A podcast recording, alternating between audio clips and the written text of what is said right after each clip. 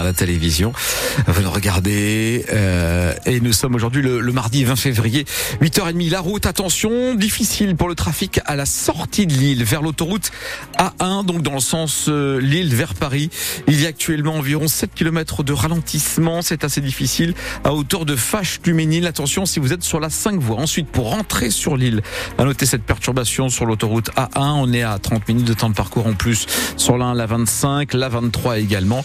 Et le secteur de Valenciennes ralentit à hauteur de Douchy-les-Mines dans le sens euh, Paris vers Valenciennes sur 4 à 5 km sur l'autoroute A2. Thomas, la météo avec vous, de la grisaille et, et peut-être de la pluie donc. Hein. Oui, des brumes ce matin qui vont laisser place ensuite à quelques ondées qui vont se déplacer de la côte d'Opale jusqu'à l'est de la région. Pour ce qui est des températures, on nous annonce pour cet après-midi des maximales entre 10 et 12 degrés. Thomas, le salon de l'agriculture ouvre à Paris ce week-end.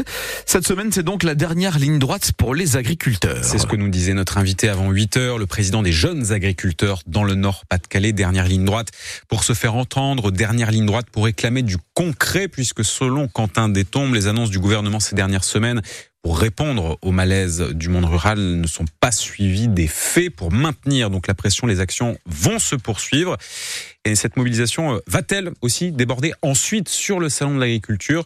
Réponse ce matin de Quentin Détombe. Je pense qu'on n'est pas là pour démolir l'image du salon. Il y, a quand même des gens qui ont construit leur année euh, agricole autour de cet événement-là, parce que ben, c'est un salon de l'excellence agricole. Donc on peut pas détruire cette image-là. Mais après, il faudra que les politiques ne jouent pas les hypocrites en, se disant il y a une semaine, euh, j'avais encore des politiques qui m'appelaient euh, et qui me disaient euh, on est de tout cœur avec vous. Je leur dis non, mais il faut plus dire ça. Maintenant, c'est place aux actes. Et à tout niveau, vous devez acter les choses. Et on, voilà, on a changé de logiciel. Quentin Détombe, qui était notre invité ce matin en direct depuis sa salle de traite à Quesnoy-sur-Dole cet après-midi. Emmanuel Macron recevra à l'Elysée des représentants d'EGIA, mais aussi de la FNSEA. Demain, c'est Gabriel Attal, le Premier ministre, qui tiendra une conférence de presse consacrée aux solutions à apporter à la colère des agriculteurs. L'intervention des pompiers a permis de préserver une grande partie du site. Un incendie hier soir s'est déclaré dans un hangar de la chapelle d'Armentières, qui appartient au garage Buisine, entreprise de dépannage. Il y avait dans ce hangar 200 véhicules. Le feu a pris euh, peu après 22 heures et a été éteint par les pompiers. Les plus grosses dépanneuses n'ont pas été touchées euh, par les flammes. Vous avez euh, des photos de cette intervention sur francebleu.fr. À Saint-Omer, le deuxième jour aujourd'hui au procès du gendarme jugé pour avoir tué Henri L'Enfant en 2018. Cet homme du GIGN avait été envoyé en intervention à Fouquier-les-Lances pour interpeller trois hommes accusés de cambriolage. Le coup de feu mortel a été tiré au moment où la voiture d'Henri L'Enfant, l'un des mis en cause, redémarrait.